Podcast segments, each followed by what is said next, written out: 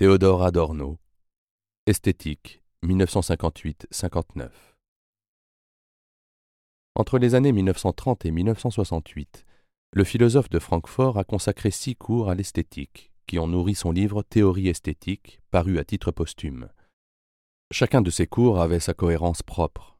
Celui de 1958-59 a pour spécificité de porter l'accent sur la conception matérialiste de l'art, notamment à travers une analyse très singulière de l'œuvre de John Cage. Premier cours, 11 novembre 1958.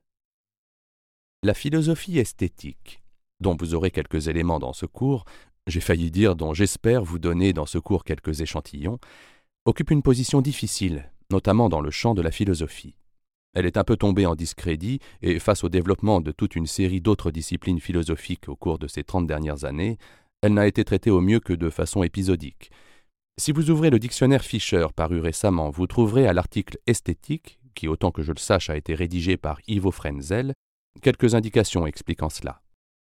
Il y est dit que d'un côté, la philosophie esthétique est infiniment pleine de présupposés, qu'elle dépend des systèmes philosophiques qui en sont au fondement, en particulier des théories de la connaissance, et qu'elle est emportée presque sans résistance dans les fluctuations de ses courants, mais d'un autre côté, qu'elle ne pénètre jamais complètement l'œuvre d'art dans sa concrétion et reste en arrière. On n'accorde pas, y est-il dit, à l'esthétique philosophique une consistance aussi assurée qu'aux autres disciplines philosophiques. Je pense quant à moi que cette existence assurée des autres disciplines philosophiques est elle aussi une affaire précaire. Si on regarde ce qu'il y a, par exemple, à l'exception des propositions les plus formelles de la logique et, aimerais-je dire, les moins pertinentes, si on regarde ce qui serait accepté de tous, on va bien sans doute rencontrer un vide. Je crois que la situation singulière de l'esthétique provient plutôt de ceci. Quelque chose ressemblant à une tradition continue de la pensée esthétique telle qu'on la rencontre dans le champ de la théorie de la connaissance et celui de la logique, au moins en rapport avec la théorie de la science, n'existe pas.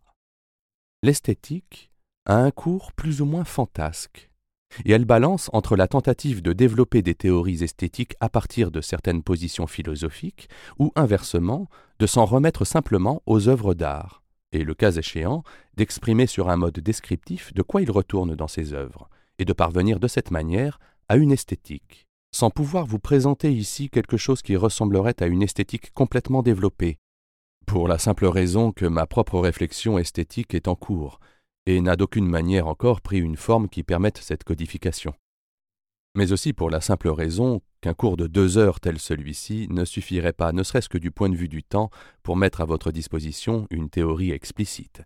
Je pense, cependant, que dans ce cours je pourrais vous donner au moins l'idée selon laquelle quelque chose comme une théorie de l'esthétique, une esthétique philosophique, est possible, l'est encore aujourd'hui, est réclamée, et à partir de quelques modèles de problèmes esthétiques, vous développez au moins ce à quoi doit ressembler cette esthétique. Ce cours sera ambitieux, dans la mesure où il tentera de vous exposer la possibilité d'une esthétique philosophique, laquelle me semble être aujourd'hui très pressante. D'un autre côté, il ne le sera nullement dans la mesure où il ne prétend pas lui-même mener à bout cette esthétique philosophique.